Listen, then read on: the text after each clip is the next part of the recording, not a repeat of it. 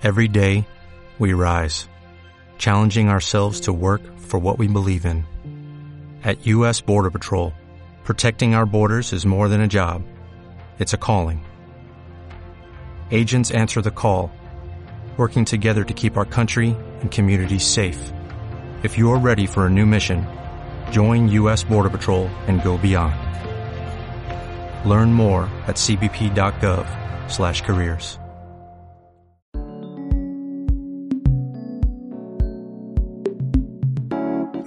Sonora.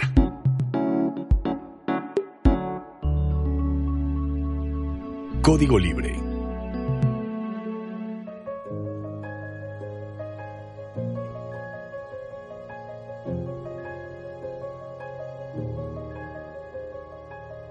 Hablemos de nosotras.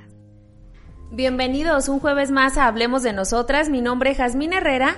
Saludo con muchísimo gusto a Mona, que ya estás de regreso con nosotros. ¿Cómo Sí, estás? Muchas gracias, muy bien, contenta de estar acá nuevamente de regreso y con un invitado muy especial. Juan Jesús Rojas, gracias por aceptar la invitación. El primer hombre. El primer hombre, justo eso primer te iba a decir. De, de Hablemos de Nosotras. Qué bueno que estás con nosotros. Vamos a hablar acerca de bullying. Es un tema que, bueno, genera muchísimos puntos de vista y ahora con estos nuevos términos, que las generaciones de vidrio, que antes era como un poquito más soportable, ¿no? Las bromas y demás. Vamos a ir desmenuzando toda la información que traemos.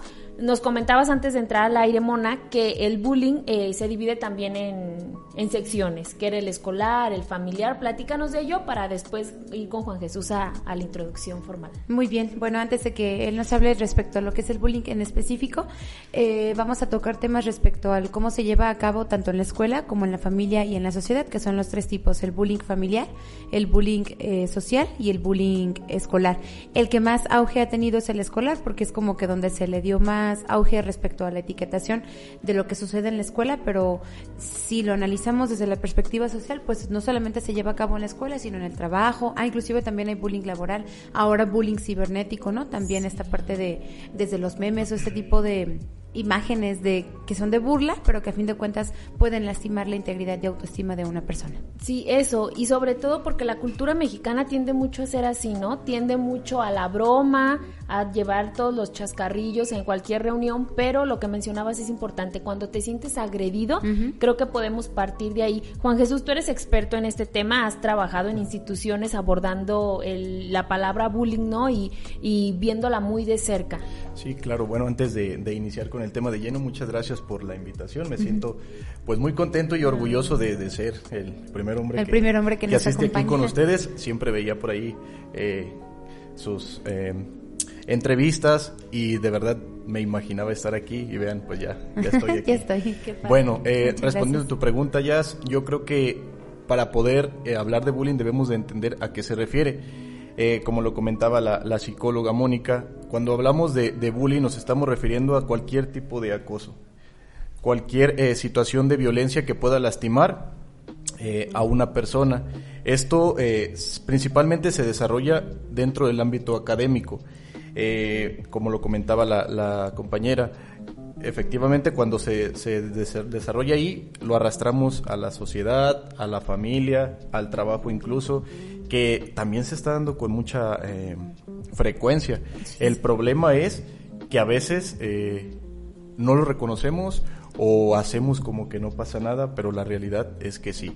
Y bueno, yo creo que a estas alturas, donde quiera hemos escuchado bullying, bullying, bullying, bullying, pero me llama la atención que a pesar de que estamos tan bombardeados de esta información, se siguen presentando casos y es algo que realmente me preocupa eh, a mí como, como especialista en el área.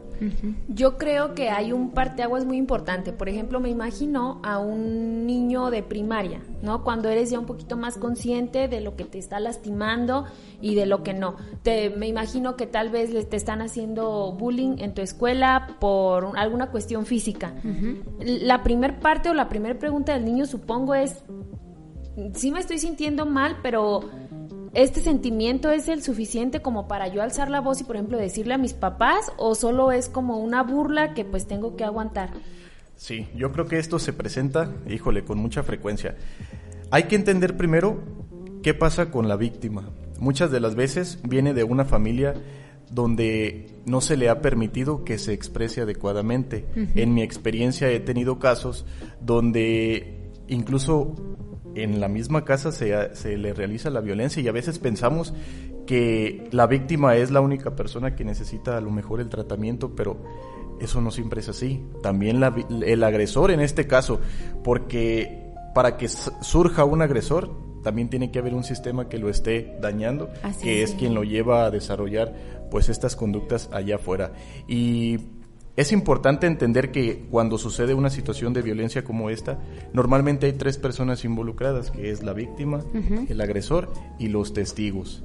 Los testigos aquí, híjole, tienen un papel muy importante. Estos pueden ayudar a detener la situación o bien pueden influir a que se siga repitiendo con más frecuencia. Tengo un ejemplo muy claro en una escuela primaria. Había un chico que pues eh, usaba lentes, le costaba trabajo expresarse, entonces los, los demás de ahí se agarraban y lo atacaban cada que podían.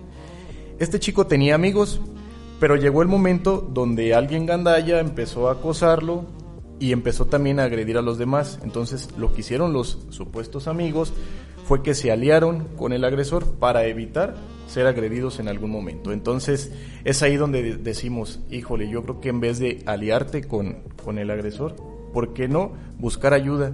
Ya bastante daño tiene la persona que está sufriendo la agresión, como para que tú también, que en algún momento te llamaste a su amigo, ahora estés contribuyendo a que se le siga agrediendo.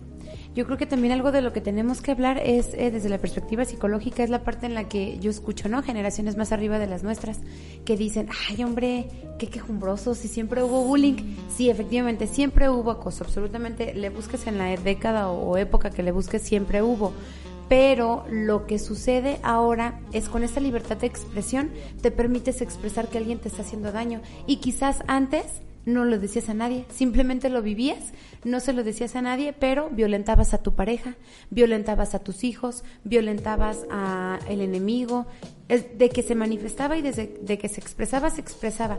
Simplemente era una forma distinta. Hoy en día, que como dice ya es bueno, la generación de, de cristal, ¿no? De que, frágil Sí, también estoy de acuerdo en esa parte, ¿eh? en que es viene una generación cada vez más sensible, en la que cualquier situación que se te dice es como esta sensibilidad de, ay, me dijeron esto y soy lo peor del mundo.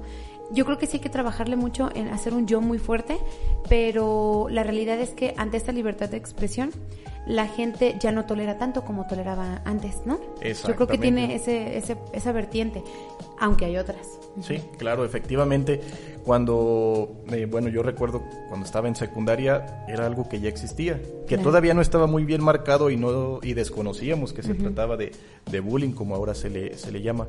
Pero sí es cierto lo que comenta la, psicóloga. Después vamos al trabajo y empezamos a agredir a los compañeros.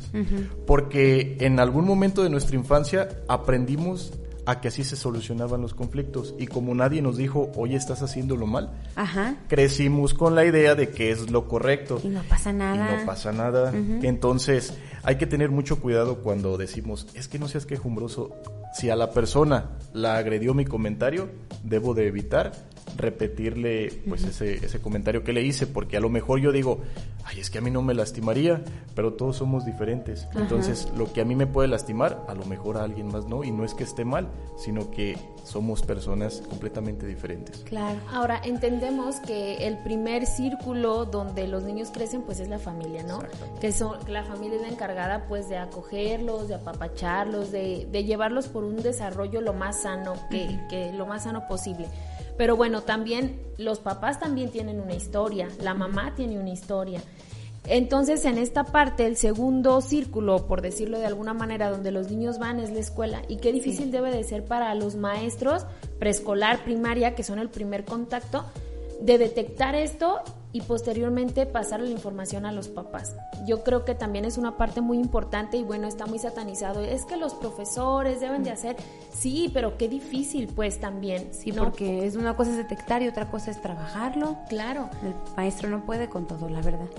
Claro, exactamente. Y, qué bueno que comentas esta parte ya de, de, la, de la importancia de la familia es la primera red de apoyo que todos tenemos. Muchas de las veces cuando en casa hay violencia, mm, los hijos creen que es la manera correcta de convivir con las demás personas, de agredir. ¿Por qué? Porque así se les ha enseñado.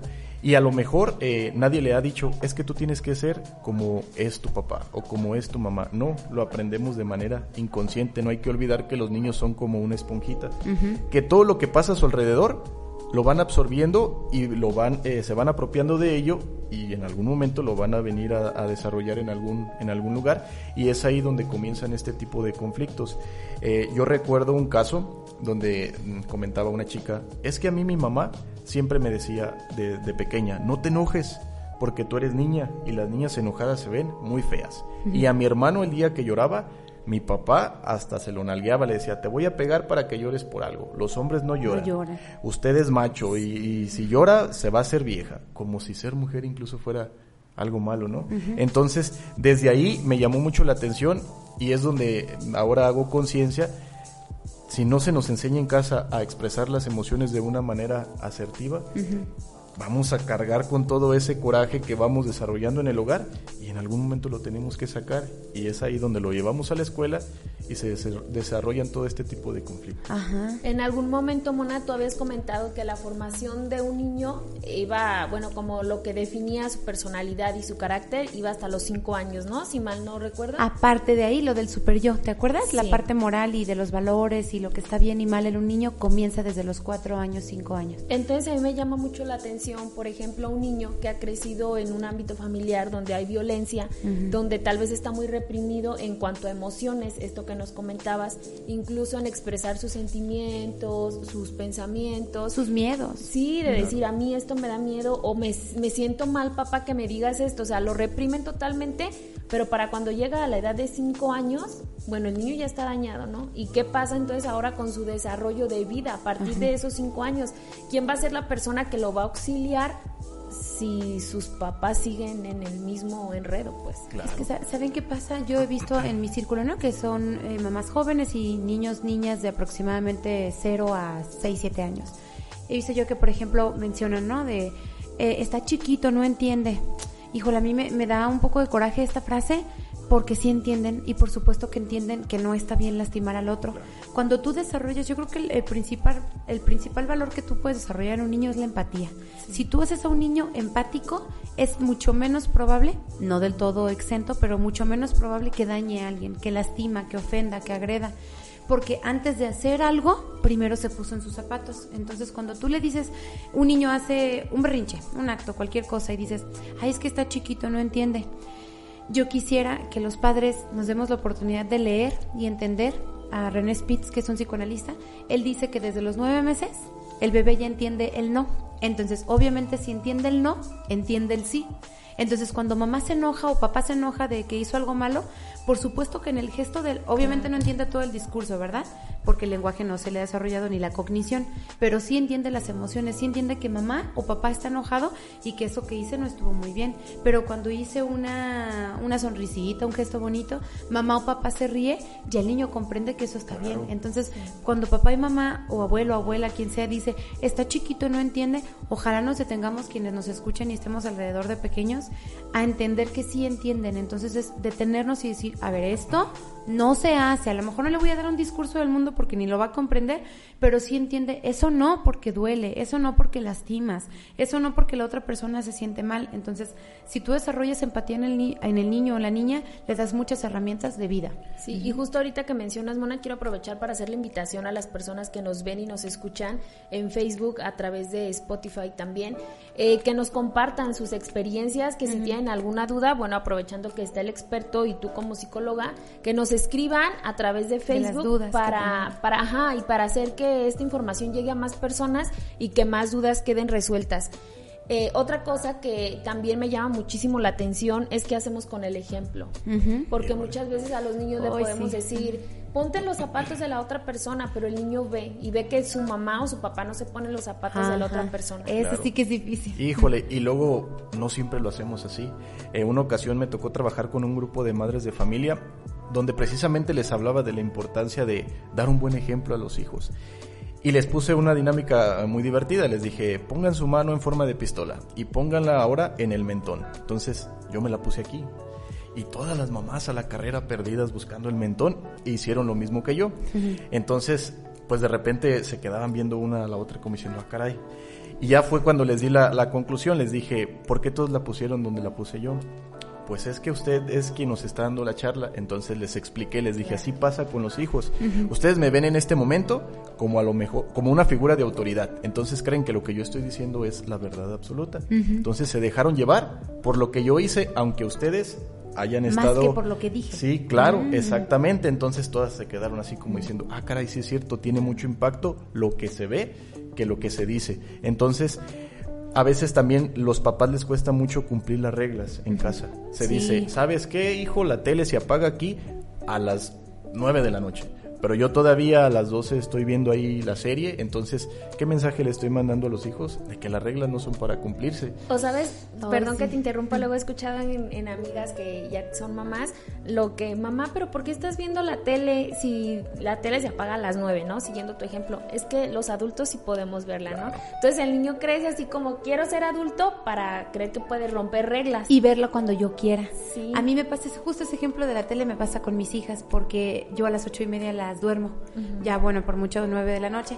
Entonces, ya a las ocho, ya apago la tele y ya no pueden verla. Pero llega mi marido, y mi marido llega, no tiene horario fijo, entonces si llega a siete, eh, ocho, nueve, a esa hora ve. Entonces al principio eh, me decían, ¿y por qué mi papá sí? Y yo al principio decía, pues porque es papá y quiere ver la tele. Después dije, no, no es porque es papá y después le dije, lo que pasa es que es su turno. Nosotros ya lo vimos en la tarde, ya vimos tal, caricatura, tal película, ya vimos esto, y ahora es el turno de papá porque papá estuvo trabajando todo el día y él no tiene otra oportunidad más que en la noche. Y con una vez que yo les expliqué, hasta escuchó a la grandecita diciéndole a la pequeña, Ay, es que es el turno de mi papá. O sea, eh, cuando tú manejas en casa lo de los turnos, hay, hay, hay, más entendimiento de los niños de respeto, ¿sabe? Para empezar, respeto, porque papá es una autoridad, pero no tiene que ser una autoridad impuesta, de porque es papá y porque papá lo dice, sino porque es papá y porque es su turno, porque está cansado, porque él no tiene tele en su trabajo y es su momento de ver la tele. Y con una vez que tú les explicas, pero algo, algo creíble, porque luego también los papás damos una explicación que hay, hay, los niños ni te entienden, necesitas darle una explicación que diga, ah, es por esto. Y lo validan y lo comprenden. Y nuevamente hay empatía. Hasta escucho que dice mi niña la grande. Ay, Sara, es que pobrecito de mi papá viene cansado, deja que descanse y que vea la tele, ya vente tú con mamá. Entonces ya se van conmigo a leer el cuento. Entonces, esto de los turnos es muy importante que lo practiquemos en casa, lo de los turnos, respeto y empatía. Sí, claro, y sobre todo debemos de atrevernos porque me ha tocado escuchar eh, mamá que dice, es que el otro día mi hija me vio llorando, entonces me preguntó que por qué lloraba, no supe qué decirle, entonces yo creo que no nos debe de dar miedo a quien ya tenga la oportunidad de ser papá, de hablarles con la verdad a los hijos. Si nosotros eh, estamos enojados o estamos llorando y el niño me pregunta, oye, te veo llorando, ¿por qué lloras? Y yo le digo, no, no estoy llorando. Ahí le estoy mandando un mensaje de que no, lo diga, de que llorar no está bien y por eso lo estoy escondiendo, como lo comenta la, la, psicóloga. Los niños se dan cuenta de todo. de todo. Entonces, si ellos ven que papá o mamá está llorando, van a entender que algo no está bien. Pero si yo estoy disfrazando el problema y digo, no, no estoy llorando, no pasa nada, vete a tu cuarto, no preguntes, entonces el día de mañana que mi hijo tenga un problema, que no me sorprenda, que no me tenga la confianza de podérmelo contar, porque fue eh, la educación que yo le di, que los problemas son para esconderse. Entonces, obviamente no le voy a explicar todo, lo todo el problema, pero sí palabras que, que logre... Eh, comprender la situación, que logre entender de que es tristeza lo que estoy sintiendo, de que es enojo y que se debe de expresar sin perjudicar pues a otra persona. Y que es mío. Exactamente. Porque los niños, para los niños ya, híjole, es bien complicado ser mamá porque te ven y, y depende por la personalidad y el carácter y temperamento de cada niño, pero luego creen que todo es en torno a ellos, entonces, ¡Ah! mamá está enojada y está enojada conmigo, mamá está triste y está triste conmigo, entonces, cuando tú le enseñas las emociones, yo sí le recomiendo a todos los papás que conozco que les enseñen la, que vean juntos la película de Intensamente, porque es una manera muy gráfica y muy sencilla de entender que todos tenemos emociones y cuáles las mismas, todos tenemos las mismas emociones, entonces, mamá, ¿qué tienes? ¿Estás llorando? Es que mamá está triste, pero ahorita se me va a quitar, ¿sale? Ahorita va a llegar alegría.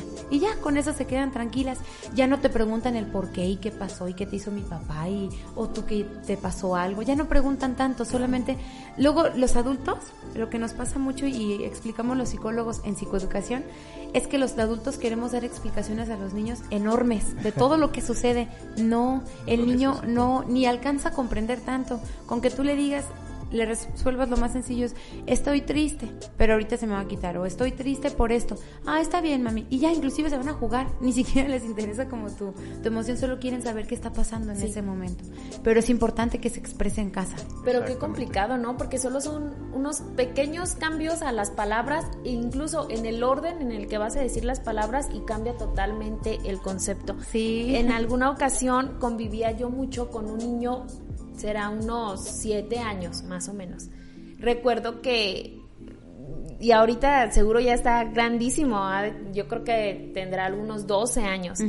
Entonces recuerdo que en esa ocasión fuimos a un supermercado y le dice a mi mamá, eh, selecciona un cereal, lo vamos a comprar para cenar y el niño no quería, entonces le dice a mi mamá, no te gusta el cereal. No, sí me gusta. Entonces, eh, tú eres el invitado de la casa, selecciona uno y ese vamos a cenar todos, como porque te quisiste quedar en nuestra casa. ¿Primo tuyo? Sí, bueno, familiar. Ah, familiar. Ajá, entonces tú seleccionalo. Y pues el niño no quería. Entonces le dice mi papá a mi mamá, ¿sabes qué? Pues tal vez no quiere. Entonces vamos al pan. Y tampoco quiso seleccionar pan. Entonces ya mis papás seleccionaron cuando estábamos ya en la cerca de, de la caja para pagar lo que habíamos comprado le dice a mi mamá el niño, es que sabes que yo no selecciono nada porque yo no puedo comprarlo. Y le dice mamá, no, nosotros lo vamos a pagar. y le dice el niño, o sea, no me refería como al dinero, me refiero a que yo me porto mal y no puedo comprar un cereal.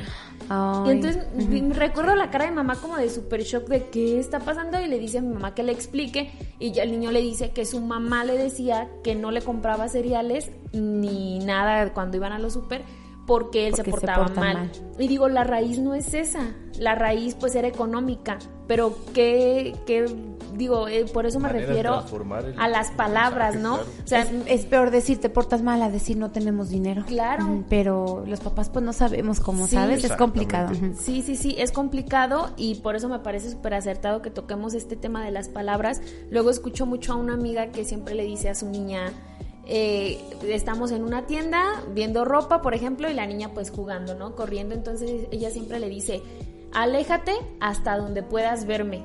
Y a mí cuando le dijo esa frase se me hizo muy curiosa porque por lo general los papás siempre dicen, hasta donde yo te vea. Entonces yo le pregunté y me dice, ya, ya, es que si yo le digo, vete hasta donde yo te vea, ella, no, sabe hasta dónde yo la veo y se me va a ir. Dice, entonces si yo le digo, hasta donde tú me veas, ella está asomándose y aquí ya no la veo y regresa. Y me dice, y la primera vez que se la dije, ella le decía la, la, otra frase y que una amiga le aconsejó que le dijera esa frase y demás. Me dice, ya es la primera vez que se lo dije, regresó súper rápido. Y le dije, ¿qué pasó? Me dice, es que ya no te veía, mami. Ah. Dice, entonces, eh, eh, y es ese cambio de palabras tan importante, pero bueno, si no es fácil y habrá que pensar mucho como antes de decir. comunicación asertiva a final de cuentas, pero yo creo que, como lo comenta la, psicóloga, no existe un manual donde nos diga cómo ser papá y a pesar de que una familia tenga 10 hijos, a cada hijo se le educa de una manera diferente. Entonces, a lo mejor con uno me funciona una estrategia, pero con el otro no. Entonces, es ahí lo complicado de ser papá. Pero yo creo que debemos de tener la honestidad de reconocer que tenemos áreas que mejorar y acercarnos a alguien que nos pueda echar la mano en ese sentido, porque luego andamos de verdad cometiendo cada error y no es de alguna manera a propósito, pues. Yo en ocasiones me llegan con niños al consultorio y luego me dicen, le traigo a mi niño. Entonces donde le digo, ah, pásale usted primero. De verdad he tenido papás que se enojan y dicen, ah, caray, pero es que el del problema es él. No, no, no, es que el niño únicamente está expresando los síntomas de la enfermedad que hay en el hogar. Entonces yo creo que cuando se vaya a intervenir con un niño, lo principal es conocer la dinámica familiar, enseñar a los papás también a ese desarrollo de, tolerancia, a ese eh, desarrollo de, valores, porque sí. estamos muy, muy carentes de esto. Pero como decíamos ya con el ejemplo, ¿verdad? o sea, aquí se vive la honestidad. No, o sea, no, no, no es, no es un estandarte, pues, ni una banderita, es vivirlo al día al día. ¿Cómo lo manifiestan? y ustedes como expertos, ¿por qué creen que las personas luego tienen este rechazo a ir a terapia? Híjole. Es algo súper común, o sea, yo lo veo con mis amigas, con mis amigos, de vamos a... No, ¿cómo terapia? No, yo estoy bien. Decía una amiga, yo una lloradita en la noche y listo. No. Ya con eso te Sí. Sí, claro. Bueno, culturalmente vemos que el psicólogo es para los locos. Todavía hay personas que me lo dicen. O llegan incluso al consultorio y, y siempre me hacen el comentario. No todos, pero sí me ha llegado a suceder. Pero nadie se va a enterar que vengo a terapia, ¿verdad? Entonces, como si ir al psicólogo fuera algo completamente malo. No, no se trata o no tengo que estar loco para ir a recibir terapia. Yo creo que tenemos que empezar a cambiar la cultura y así como vamos al doctor cuando nos duele eh, la cabeza o cuando nos sentimos mal, eh, también cuando nos duele las emociones, cuando no sabemos qué hacer con nuestra ansiedad, con nuestro estrés, debemos de acudir con alguien que nos oriente pues en ese sentido. Con el estrés también como tanto auge que ha tenido en esos últimos años, ¿no? Como de unos 5 a 10 años para acá, el, el estrés en laboral, pues también es muy tratable en, en terapia, ¿no? Pero bueno, sin salirnos tanto del tema, regresando a lo de, la, de las palabras en casa, eso tiene que ver con el bullying precisamente por la comunicación. El cómo tú te comuniques con tu hijo va a abrir una puerta muy importante llamada confianza, ¿sí? Entonces, si tú te comunicas con él y el qué pasó, el cómo estás, el buenos días, el buenas noches a descansar, el, el cómo te fue hoy, todas estas palabras que no se usan una vez a la semana, son diario, porque luego había una mamá que me decía, es que a mí me da como pena decirle, entonces yo solamente le digo de vez en cuando. O, o- o sea, no es, no es un ritual que tengas que hacer específico, de- te deben hacer esta parte de cómo te fue hoy, qué hiciste, ay, qué padre, y luego cuéntame. O sea, está tampoco invasivo, ¿eh? Porque hay mamás que quieren saber de más. Y el niño va formando su privacidad. Digo, un, un pequeñito de kinder te cuenta todo, pero ya un niño de primaria este, por las etapas eh, de desarrollo psicosexual que está entrando, es un poquito más discreto. El de secundaria, pues no se diga. Entonces, sin ser tan invasivos, el comunicarte con tus hijos te abre la, la puerta a la confianza. Entonces, si hay confianza, el niño tendrá la seguridad de que algo me pasó en la escuela que no me gustó. Sin problema voy y lo abordo en casa en el día uno. Sí. Pero eso somos afortunados los padres que nos pasa esto. Pero hay niños que guardan el bullying años. Es más, que nunca lo dijeron y ya son adultos. Sí. Y aquí está la clave de estar al pendientes, ¿verdad? Sí. de estar en observación continua de tu niño. Por ejemplo, si siempre llega, sale del colegio súper contento y si un día sale como serio, indagar, pero igual, con las palabras adecuadas para que no se sienta que estás agredi eh, agrediendo. Y dime qué pasó. Y dime, te veo raro. Me tienes que decir o no. te pego. O te pego. Volvemos ajá. a lo mismo, más agresión. O incluso me ha tocado escuchar, tengo una hermanita pequeña, entonces ha habido ocasiones en las que voy al, al, al kinder por ella y sale la niña llorando y le dice la mamá, ¿te volviste a dejar que te pegara? Pero si ahorita te voy a fregar yo. Entonces, pues les estamos enseñando a los niños a que la violencia es la solución para los problemas. Yo creo que debemos de empezar pues a actuar diferente. Cuidar mucho las palabras. Siempre podemos eh, lograr el mismo objetivo sin utilizar palabras agresivas. Una ocasión también un papá me decía, es que yo me desespero, le explico la tarea y le explico y no le sale hasta que me la sueno.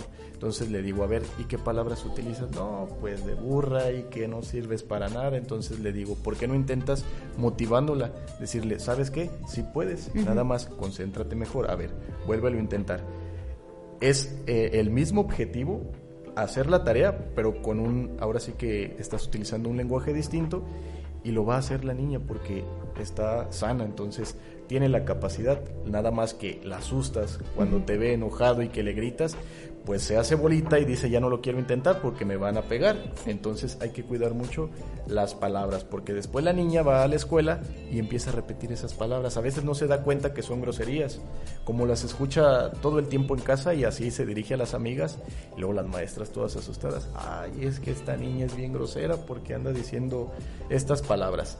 Y cuando le dan la queja a la mamá, híjole, la mamá dice, y es que así es en casa, entonces hay que tener mucho cuidado con Si es que lo aceptan, porque luego otro reto es eso, ya es cuando nos enfrentamos a situaciones de bullying y mandas llamar a los padres tanto de ambos participantes, no lo aceptan, ni uno ni otro. Y luego pasa que del agresor el padre se siente orgulloso. Sí, sí, sí. Qué complicado. Sí, sí, sí es complicado, pero, pero sí tiene solución. O sea, lo, importante es detectarlo lo más a tiempo posible. Y ya decías tú, ¿cómo? Hay, hay síntomas que te alertan de que tu hijo puede ser víctima de bullying por su... Es más fácil detectar a la víctima que al agresor, porque al agresor en casa puede comportarse de una manera y, e inclusive yo padre ser el agresor y esa agresión el niño la traslada a la escuela. Pero de la víctima sí es un poquito más evidente ¿eh? en casa, aunque no seamos psicólogos. O sea, el hecho de que, como tú dices, si era un niño súper feliz, sonriente, platicón, y de repente come menos, duerme menos, o come más, o duerme más, o obviamente golpes que no me quiere caen. ir a la escuela, No quiere ir a la escuela. se aísla, ya no tiene amigos, le cuesta trabajo a lo mejor a la hora de recreo juntarse con alguien, Ajá. siempre anda solo, Las es un foco calificaciones. rojo, claro. Las calificaciones bajan también. Claro, y también del agresor, al final de cuentas siempre vamos a ver alguna anomalía por ahí en el comportamiento, si vemos que es un líder negativo de alguna manera que jala a los demás para no entrar a clase o para insultar al otro, para burlarse, pues también nos está diciendo que algo no anda bien. Hay que trabajar también en, en este en este sentido para evitar que el problema pues vaya a trascender más allá. Y yo creo que ser bien sincero con los pequeñitos, ¿no? Y explicarles que eso puede suceder en la escuela. Sí. Que si ellos ven que, bueno, que no les caiga de sorpresa ver que a una compañera o a algún compañero les están eh, haciendo bullying. Que sepan ellos identificarlo y que digan, ok, esto es bullying. Mamá, ¿sabes? A un compañero le está pasando esto, pero que sí lo sepan. Porque luego veo mucho que los papás no abordan temas hasta que suceden. Entonces Ajá. creo que la prevención también es importante y que conforme tu hijo vaya creciendo lo vayas involucrando en la realidad y en, Sí. y en las cosas a las que a las que él puede estar eh, pues Expuesto. sí expuesto es muy muy importante también. Yo creo que, como lo comentó la psicóloga al inicio, si trabajamos en desarrollar esa empatía, híjole, se pueden evitar muchos conflictos. Normalmente la víctima no dice nada por el miedo que tiene. Imagínate, llega a la escuela y luego luego lo atacan, no va a hablar. Pero es ahí donde los testigos entran. Si desarrollamos esa empatía en los demás, cuando los compañeros vean que alguien está siendo acosado, van a decir, pero la realidad es esta, no son nada empáticos o no somos. ¿Qué hacemos al contrario? Vemos que alguien se está peleando y luego luego sacamos el celular, empezamos a, gra- a grabar, la burla. lo publicamos en las redes sociales, entonces estamos contribuyendo también a una agresión. Hay que tener mucho cuidado en ese sentido y hacerles saber a todo el grupo de, de alumnos que si yo a lo mejor no agredo a nadie, pero contribuyo sacando el celular o burlándome, pues también estoy siendo parte del- del- de la agresión que se está dando ahí y empezar a actuar en ese sentido. Y yo creo que más ahora también por la parte cibernéutica, ¿no? Le, Sí, le claro. pienso, hay un video que sale de una chica que es, es, el, es un experimento pues social a propósito en donde la chica está teniendo intimidad con un varón y los graban, entonces la chica se levanta y dice, este video en media hora será reproducido no sé cuántas veces, tanta gente ya lo habrá visto y como, ¿y quién va a pensar en mí, en cómo me siento yo? Está padre porque te hace reflexionar y decir, si es cierto, ahora con el teléfono y con el internet, inmediatamente la información se corre, entonces este rollo, por ejemplo, ahorita yo, yo veo donde trabajo, ¿no? La, los stickers. O sea, yo sé que es algo gracioso cuando es entre amigos. Ay, es un sticker tuyo. Pero cuando ya un sticker de tu amigo lo, lo compartes con otro, otro grupo en WhatsApp y ese se va a otro y otro, ya transgrediste la parte de intimidad, ¿no? De con tus amigos de confianza. Entonces, inmediatamente se riega la información por internet. Sí, claro. Y, y yo creo que volvemos a lo mismo. A lo mejor si yo me llevo de esa manera con mis amigos, debo de... Está bien, siempre Claro. y cuando sea solo ahí. Sí, solo ahí y también debo de ponerme a pensar, a ver, voy a hacerle esto a mi compañero. ¿Cómo me sentiría yo si fuera al revés? Si esto que yo le voy a hacer a él me lo hicieran a mí. Si yo digo, híjole, no me gustaría, pues entonces tampoco lo hago. Yo creo que hay maneras de, de convivir y de a lo mejor echar relajo sin llegar a lastimar a la otra persona, porque luego también se da esto. Nos llevamos de cierta manera en, en algún grupo de amigos, pero no sabemos si realmente mis bromas, mis burlas están lastimando a alguien más. A lo mejor y no lo expresa y dice, híjole, es que cómo lo voy a decir, son mis amigos. O se van a agarrar de eso y más me van a molestar, entonces me lo callo. Llega el momento donde, como dicen por ahí, se llena el vasito de agua y en algún momento se tiene que derramar y es ahí donde vienen otro tipo de conflictos, entonces Sí. hay que tener cuidado. Y justo pienso en la etapa secundaria, Claro. prepa, ¿no? Hasta el momento hemos hablado pues como de la infancia y qué es lo que puede pasar si al niño le están haciendo bullying, bueno, que no quiere ir a la escuela, que quiere estar en su casa, pero Dolores, luego también mucho los dolores. Ellas, me duele la pancita, no quiero ir a la escuela, me Ah, duele la cabeza, me duele... Sí, a- claro. Pero cuando vas en secundaria, cuando tienes más libertad, más tiempo para pensar, hay suicidios. Y esto es algo súper fuerte y, y creo que tenemos que abordarlo así, con toda la, con todo el peso que tiene, porque es, es una etapa donde el desarrollo está como en su máximo nivel, donde las inseguridades por tu físico, por tus emociones, también están muy a flor de piel entonces es una etapa yo creo que de mucho foco rojo y creo que aquí los profesores son pues unos ángeles para detectar lo que le está pasando a los chicos y siempre canalizarlos. Hay que recordar que nosotros que nos dedicamos a la educación sí podemos ser factor de cambio, pero hay personas eh, pues que son especialistas en el tema. Claro. Luego que dicen también, son, son chavos, así se llevan. Sí. O sea, sí, comprendo, yo también fui adolescente, ¿no? Y sí me llevaba de alguna manera así. Pero, como lo dice Jazz, hay gente más frágil, ¿no? Emocionalmente, que no soporta eso. Si yo sé que yo soy emocionalmente fuerte y me pueden bromear y puedo bromear y no pasa nada, pues bueno, yo sé con quién. Pero no puedo hacerlo con quien yo no sepa cómo lo va a recibir. Exacto. Y aparte, pues los tiempos han cambiado. Yo creo que anteriormente no lo justifico, era un problema de violencia, pero a lo mejor un pleito y ahí quedaba. Pero actualmente no, todo va a dar a Internet y lo que se publica en Internet jamás se borra, entonces pues se complican más las cosas. Si el chico en casa no recibe atención, si papá lo amenaza, que si se sigue dejando lo va a golpear, no lo va a hablar. ¿Cuál es la solución que encuentra el chico? Pues el suicidarse. Entonces es por eso que tenemos tanta eh, muerte en gente joven. Y ya ven que hace tiempo se dio aquí en nuestra localidad, en, en, una secundaria, entonces sí es alarmante el decir que el docente y los compañeros le estaban haciendo bullying a este jovencito, o jovencita era, no creo, que, era, varón, ¿no? creo que era varón. Entonces sí, sí está fuerte porque, es decir, no contó con nadie a quien, a quien platicárselo, a quien decirle, oye, me siento mal, no me gusta que me hagan esto. Entonces todo estaba guardado, guardado, guardado, hasta que no pudo, no pudo más. Entonces, ¿qué hay que crear ya es cuando un chico, chica está viviendo bullying o niño? Una red de apoyo, que ya lo decía nuestro compañero. Es, es tan importante la red de apoyo porque si no hay confianza y comunicación con mamá y papá, pues estará un primo, estará una amiga, estará un abuelito, abuelita, alguien con quien el niño pueda, adolescente, pueda desahogar esta situación, pero que no se quede aquí porque un día va a salir y de la peor manera. Sí, sobre todo eso. Yo siempre que veo casos de suicidio, siempre, siempre la pregunta obligada es, ¿no tenía a nadie? Ajá. O sea, a nadie, nadie lo pudo escuchar porque, bueno, Sí, entiendo que tal vez tu familia está ocupada en otras cosas, no lo detecta, tal vez tu familia es, no sé, están separados, hermanos no, papás no, o sea, sí lo entiendo, pero siempre creo que siempre tenemos a alguien a quien recurrir. Y cuando sucede eso es cuántas veces esa persona llamó o tocó puertas y no, no, se le acudió para poder, para hacerlo, pues.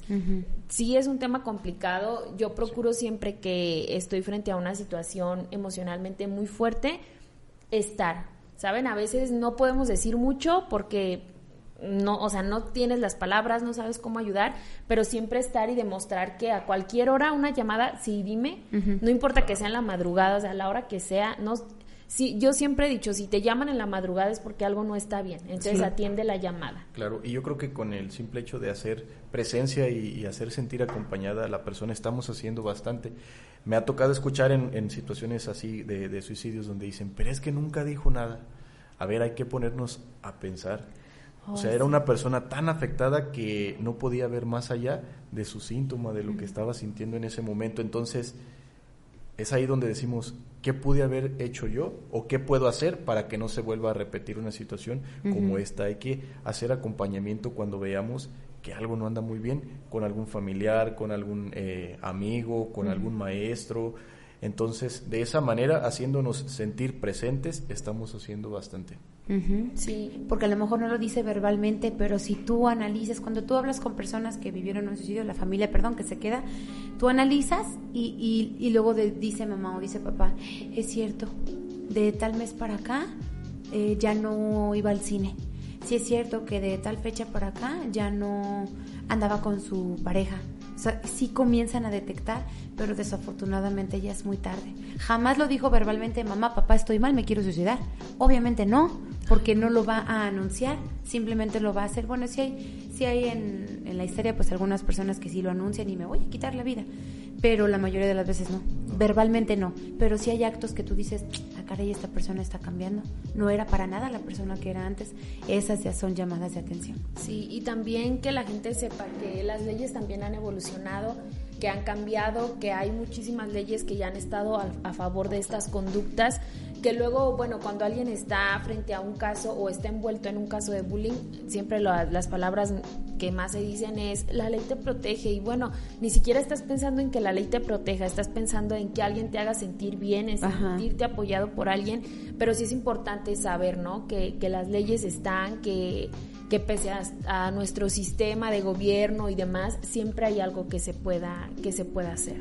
Sí, claro, porque no nada más corre peligro pues la propia víctima de bullying, sino también la familia, a lo mejor el suicidio es una de las tantas cosas que pasan, pero también hemos visto que hay niños, en este caso, que han sido tan lastimados que llega el momento donde dicen ya no lo voy a permitir y se llevan un arma a la escuela, entonces ya empiezan a, a, atacar a los demás, entonces todo el mundo corremos peligro con una situación como esta. Sí.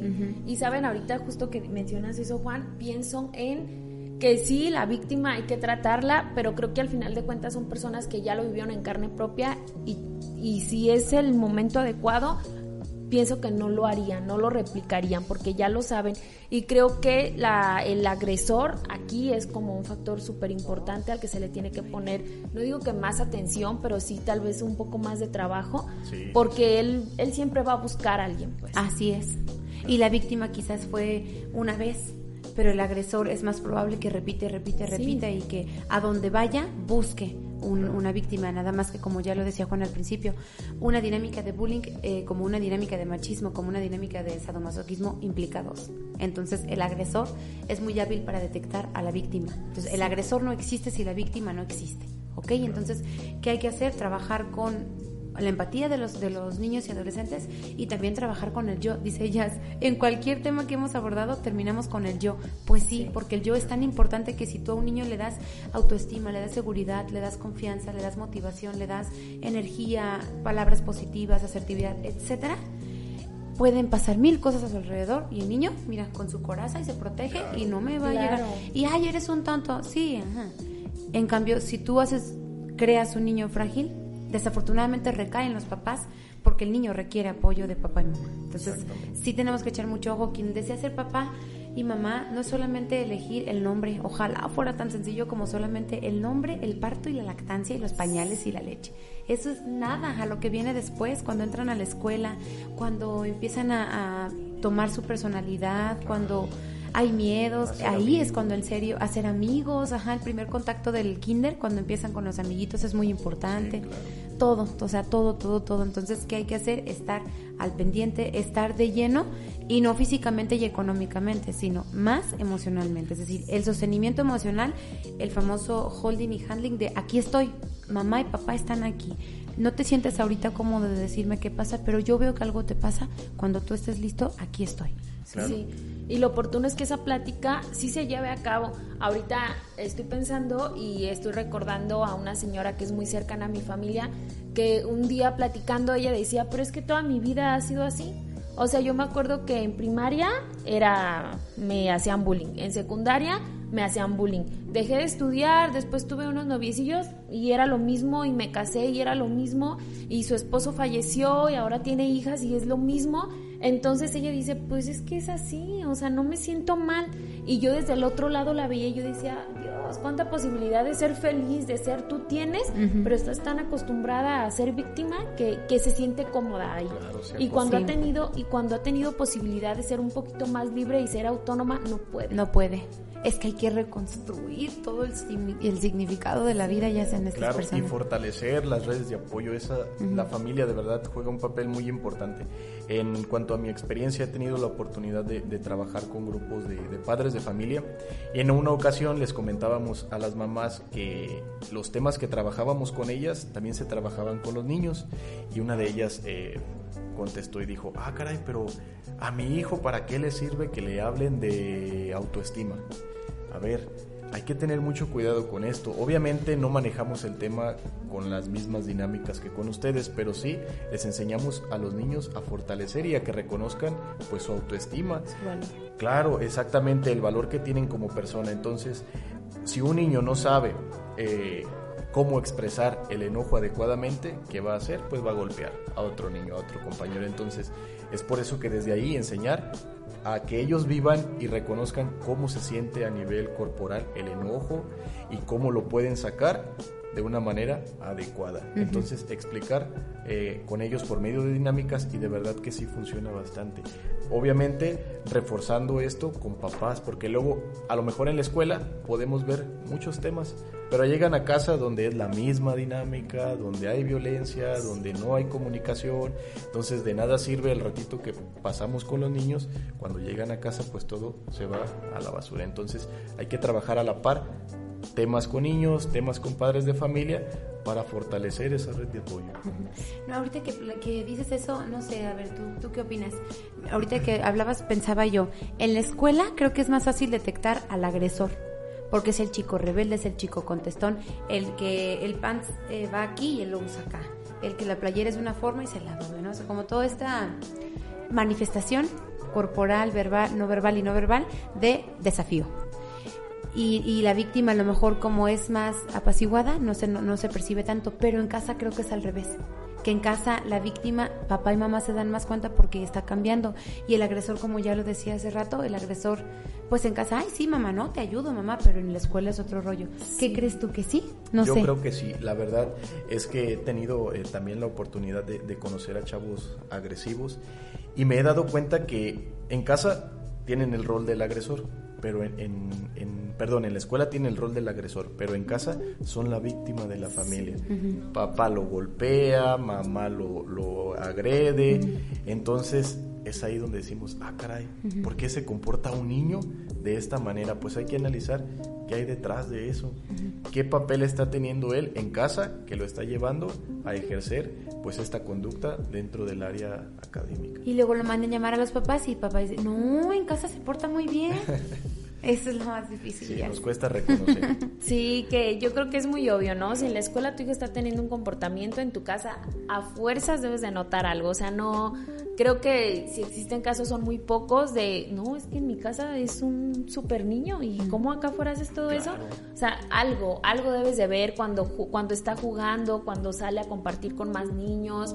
En algún momento del momento de los tiempos que está en tu casa debes de notar algo. Claro, y sobre todo pues no, no creer que eso se le va a quitar, porque también pasa, me ha tocado escuchar, ay, es que este me salió bien carajo, bien caramba, es bien peleonero e incluso pues hasta nos hace sentir orgullosos, es decir, no se deja, pero llega el momento donde va creciendo mi hijo y al ratito voy a ser yo la víctima de él, se me va a echar encima cuando no consiga lo que él quiere y nos vamos más adelante, llega el momento en el que se casa y no busca una esposa, busca una víctima a quien seguir agrediendo. Entonces no desaparece el problema, se transforma.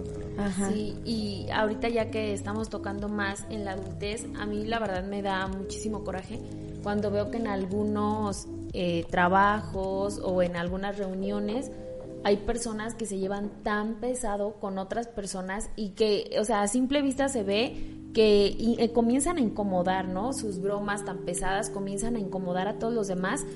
Y digo, bueno, ya te estás dando cuenta, eres un adulto racional, si piensas, ya párale, ¿no? Pero siguen y siguen. Entonces, toda esta dinámica, creo, de niño entiendo que tal vez no sabías cómo actuar, pero ya estás grande y creo que cuando somos adultos sí tenemos la capacidad de, identificar. Y lo siguen haciendo y son personas súper incómodas y que no caben en ningún lado de verdad, porque cuando hay otras reuniones como de, pero por favor a él no o a ella no. Se lleva demasiado pesado, nos hace sentir mal y la reunión se tensa pues con esa sí, claro, yo creo que ahí a lo mejor algo que pudiéramos hacer es aprender a marcar muy bien los límites, saber hasta dónde yo permito que se me esté molestando, a lo mejor si es la manera en la que yo convivo, pero no todo el tiempo estoy de aguantar, no todo el tiempo mi situación emocional es la misma, entonces marcar límites, si no se respetan, yo creo que no estoy en el ambiente adecuado y debo de moverme, entonces sí es importante la, eh, marcar muy muy claros los límites. Sí, y saben sobre todo no estar donde no te sientes cómoda. Y irte, o sea, irte sin ningún miedo a decir, pero ¿y qué van a decir? Pues no me siento cómoda, me voy. Creo que no estamos obligados a compartir con todas las personas eh, habemos personas que no nos llevamos bien con la forma de ser de otras, entonces no tiene nada de malo irnos, ¿no? Digo, también en la educación, pues está el respeto, en la forma en la que te vas, en la forma en que contestas, pero sí alejarte de donde no te sientes cómoda. Y volvemos a la empatía, ya si yo me llevo con bromas y, agresiones con él, pero llegas tú, yo comprendo que tú eres una persona ajena a mi dinámica con mi amigo, con mi amiga, entonces contigo no, o en este momento no. O sea, como tú dices, si crecemos, pues debemos de crecer en todos los aspectos, ¿no? O sea, no solo el físico, ese es obvio, pero la, la parte mental, la parte de cómo me comporto, cómo decido, cómo actúo, debe madurar junto contigo. Claro, yo he estado en familias que digo, agradezco mucho que me abran las puertas de su casa, que me inviten, ¿no? Que, que, que estén interesados en tener una convivencia conmigo pero luego para mí es muy triste cuando hay una reunión y la plática es de aquí así somos, ¿eh? Ni te sientas mal, aquí así somos. Si llega la súper desconocida que jamás ha visto y te comienza a decir cosas, pues sí, así son, pero yo no me siento cómoda. Y digo, agradeces muchísimo que te abran las puertas y en cualquier lugar donde las veas vas a saludar, pero las invitaciones ya no las aceptas como con tanto gusto ni con tanta frecuencia porque no te sientes cómoda. Y la frase más pobre es, así somos, o aquí así es, o esto es lo que hay. O sea, creo que siempre podemos mejorar. Sí. Siempre. Sí, claro. Claro, y sobre todo, eh, pues expresar cuando algo no me está gustando. A veces eh, no sabemos hacerlo pensamos que, ay, no es que, ¿por qué voy a decir que no me siento a gusto? ¿Qué van a pensar o, qué van a decir de mí? No nos debe de dar miedo, porque de esa manera también estamos demostrando, pues, hasta dónde permito yo que se me agreda. Porque pasa algo curioso, yo como agresor puedo estar molestando a Yasmín y llega eh, Mónica. Para ganarme la admiración de Mónica, tengo la idea de que si logro hacer que ella también se burle de ti, se va a poner de mi lado. Sí, eso es ahí donde al agresor le gusta tener alianzas. Entonces busca personas más o menos de su misma condición para agredir a alguien más. Cuando esas alianzas desaparecen, se siente solo y lo deja de hacer también en, la mayoría de las veces. Que es donde entran los testigos. Exactamente. Donde todos tenemos que estar ahí para ayudar y para tratar de ejercer algo de fuerza positiva y ayudar a las personas que están pasando por un mal momento. Luego en nuestra cultura mexicana, es feo decirlo, pero es una realidad, es no es mi problema. Sí. Sí, no es mi problema. O el dicho este muy típico, ¿no? Que mejor que lloren en su casa que lloren en la mía. Yo no me voy a meter por él porque pues, no, es peligroso. Entonces, creo que sí hay formas siempre de ayudar sin arriesgar tu integridad. Algo, algo. O sea, ir, corre y ve, avísale a una autoridad. Haz algo, de alguna manera puedes. Siempre, siempre se puede ayudar de alguna manera. Sí, yo creo que cerramos los ojos ante lo evidente, ¿verdad? Porque si está pasando algo, a lo mejor en el momento no me puedo meter porque en el momento no me incumbe, ¿no? Pero después puedo acercarme a la víctima y decirle, oye, no permitas que te hablen así, o no permitas esto, di esto, o, oye, cuentas conmigo, ¿quieres? Yo puedo hacer algo por ti. Digo, no lo voy a resolver tampoco como tal, pero sí, como ya lo decíamos, mientras la persona sienta que cuenta con alguien, es que luego es increíble cómo hasta con la gente desconocida puedes brindarle un apoyo. Y dice, ay, esta persona ni me conoce apenas y me ubica en los pasillos y me brindó su apoyo, se siente bien. Sí, claro les voy a compartir una experiencia que a mí me generó muchísimo conocimiento hace poco, hace meses. Eh, veníamos de una fiesta, ya era algo noche, entonces por una calle vimos que estaba un coche eh, detenido a mitad de la calle y pues muy curioso, ¿no? A esa hora. Entonces lo que hicimos fue ir por un costado, pero adentro del coche estaba, supongo, una pareja y estaban peleando a golpes adentro del coche. Entonces yo como que entro en histeria y le digo a la persona con la que iba, detente, hay que ayudar a la señora. Mi inconsciente fue a la señora, o sea, tal vez también la violencia pudo ser de la señora hacia el señor, ¿no? Pero yo dije, detente, hay que ayudar a la señora. Y me dice la persona con la que iba, ¿sabes que ellas sí vamos a ayudar, pero no nos vamos a bajar ni nos vamos a detener? Vamos y márcale a una patrulla para que venga. Sabemos la dirección, hay que darla y hay que quedarnos un poco más adelante solo para ver que la patrulla llegue. Eso es así es como podemos ayudar. Entonces, wow, para mí fue como muy importante eso porque es una enseñanza súper fuerte de decir, ok, es verdad, también hay que ayudar con inteligencia. ¿Qué hubiésemos hecho? Ya después lo platicábamos a los días, me decía él, ¿qué hubiésemos hecho ya si nos bajamos? Pues no, o sea, también nos va a golpear a nosotros y, o sea, se va a hacer un escándalo, vecinos por todos lados. Sí, claro. entonces creo que ayudar con inteligencia es también muy importante. Siempre pensar, a ver, si yo me bajo, ¿qué tanto ayudo? Si me retiro y llamo, ¿qué tanto ayudo? Siempre en pro de sumar. Sí, claro. Y es que a veces tenemos la idea de que el ir a ayudar a alguien que está siendo agredido es irme a pelear con el que la está agrediendo y no siempre es así a lo mejor, y también ya lo comentaste, tenemos esa cultura de decir, no, pues de que me pegue a mí o a que le pegue a él, pues mejor que se lo siga sonando. Entonces, debemos actuar de otra manera siendo inteligentes, como tú ya lo comentaste. Sí, también otra cosa que sucede es que siempre queremos ser protagonistas. ¿No? De estaba pasando esta situación, ah, yo fui, yo defendí y sí salí con un trancazo, pero yo fui y yo ayudé. Entonces también esta parte de ser héroes, pues creo que en los superhéroes, pues hay que dejárselo a ellos, nosotros hay que ayudar desde otra perspectiva. Sí, claro, yo, yo pienso que eh, parte fundamental de esto es ser empáticos y, el respeto también. El respeto es algo que, que, está desapareciendo y es triste porque se derivan muchísimos conflictos de ello. A mí me pasa mucho en el entorno educativo, en la universidad en la que trabajo, sí me pasa mucho escuchar mucho acoso y mucho bullying en, eh, dentro del aula híjole, a mí sí me provoca mucho coraje, pero bueno, no puedo estar como dice Jessy, como Jessy y yo somos muy parecidas en esto de querer ayudar a todo el mundo, pero no podemos, entonces ¿qué hago? Mejor me quedo un ratito con la con quien fue agredido. Oye, mira, esto no puedes permitirlo, te está dañándote esta parte y esta parte y esta parte y algo puedo hacer y a los días van y te agradecen y ya sabes que diste un granito. No vas a resolver en la vida a todo el mundo, pero si escuchas, si atiendes un momentito, puedes brindarle seguridad de decir, sí es cierto o, o, unos, una visión distinta, porque tú lo has de saber perfectamente. Cuando hay una dinámica de violencia, ellas, creo que ya lo habíamos mencionado en algún programa, la gente entra en esta dinámica de violencia, la pareja, los amigos, la persona, y no se da cuenta. Sí. Entonces, que hay que hacerle consciente esta parte y decir, esto que te están haciendo es daño, es daño psicológico, es daño verbal, es daño físico, aguas. Entonces ya con eso tú por lo menos le abres la mente y decir, si es cierto, esto que me están haciendo no está bien. Y ya por lo menos abres pauta a que quiera defenderse. Sí, yo la verdad se me hizo un programa muy interesante. Yo creo que con las dos cosas que me quedo es con estar súper atentos, siempre observando a, a, los hijos, a los primos, a las amigas, a cualquier persona que está cerca de ti. Cuando convives tanto con alguien es muy fácil identificar que algo no está bien. Y siempre siento que hay dos preguntas, ¿estás bien y te puedo ayudar en algo? Ajá. Si obtienes respuesta, ok, dime cómo, ¿no? Creo que es la tercera me quedo con eso y con ser empáticos. Sí, claro, yo creo que también algo importante que no debemos de olvidar es eh, reconocer que yo como papá siempre puedo mejorar en algo para evitar un problema futuro en, en mis hijos. Entonces, primero tratarme yo, saber qué puedo mejorar, qué puedo fortalecer como papá para poder ayudar a mis hijos también. Y también que los papás no nos sintamos culpables, ¿no? Porque si te mandan llamar en la escuela porque tu hijo, hija es agresor o es víctima, lo primero también en algunos papás recae la culpa de que hice mal. Bueno, es solamente detenerte a, pensar qué puedo hacer mejor, no del todo qué estoy haciendo mal. Mejor pensemos de, de manera asertiva qué puedo mejorar. Sí, y hablarlo siempre con mucho amor con los niños.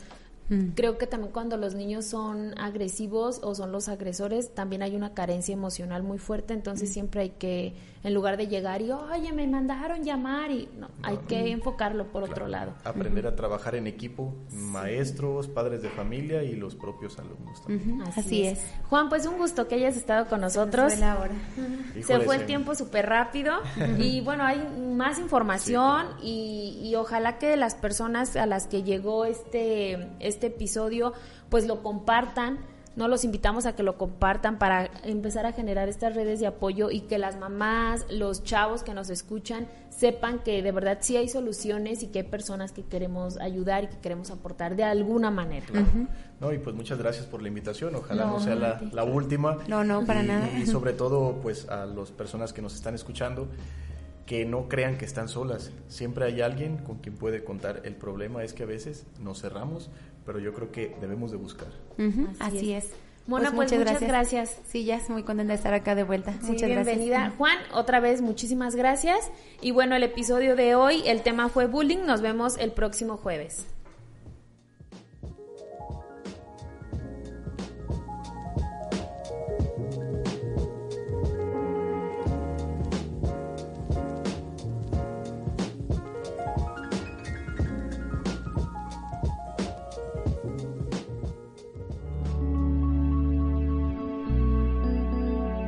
Libre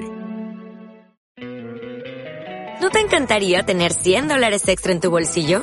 Haz que un experto bilingüe de TurboTax declare tus impuestos para el 31 de marzo y obtén 100 dólares de vuelta al instante. Porque no importa cuáles hayan sido tus logros del año pasado, TurboTax hace que cuenten. Obtén 100 dólares de vuelta y tus impuestos con 100% de precisión. Solo con Intuit TurboTax. Debes declarar para el 31 de marzo. Crédito solo aplicable al costo de la presentación federal con TurboTax Full Service. Oferta sujeta a cambios o cancelación en cualquier momento.